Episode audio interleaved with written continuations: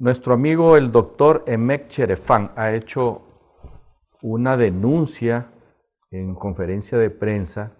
que los medios de comunicación nos hemos hecho eco de ella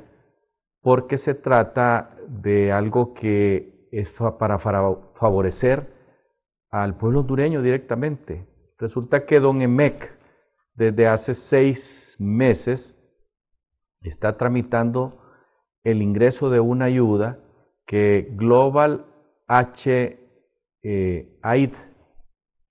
está queriendo darle a Honduras, que se supone que son más o menos unos 1.300 contenedores de alimentos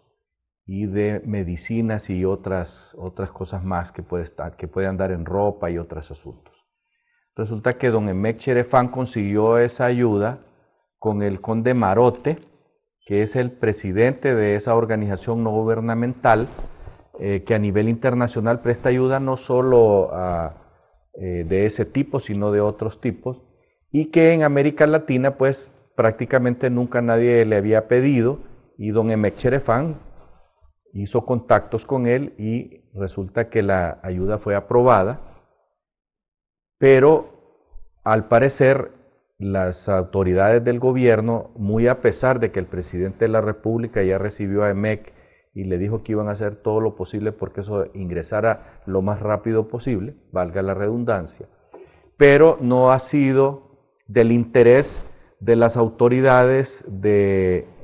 aduanas, que son los llamados a recibir este, estos, uh, estas ayudas, porque hay que hacer una serie de trámites que ya llevan seis meses. Resulta que si esta eh, ayuda que nos prestan internacionalmente no se recibe en los próximos meses, rápidamente, se perdería y ya Honduras no sería favorecedora de la misma.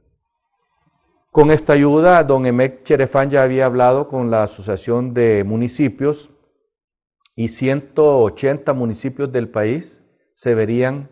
eh, beneficiados, pues porque es una ayuda de eh, muchos millones de lempiras, de miles de millones de lempiras. Eh, no entendemos qué es lo que hay detrás de este atraso. Quisiéramos pensar de que no se trata de un asunto político, porque como la esposa de don Emek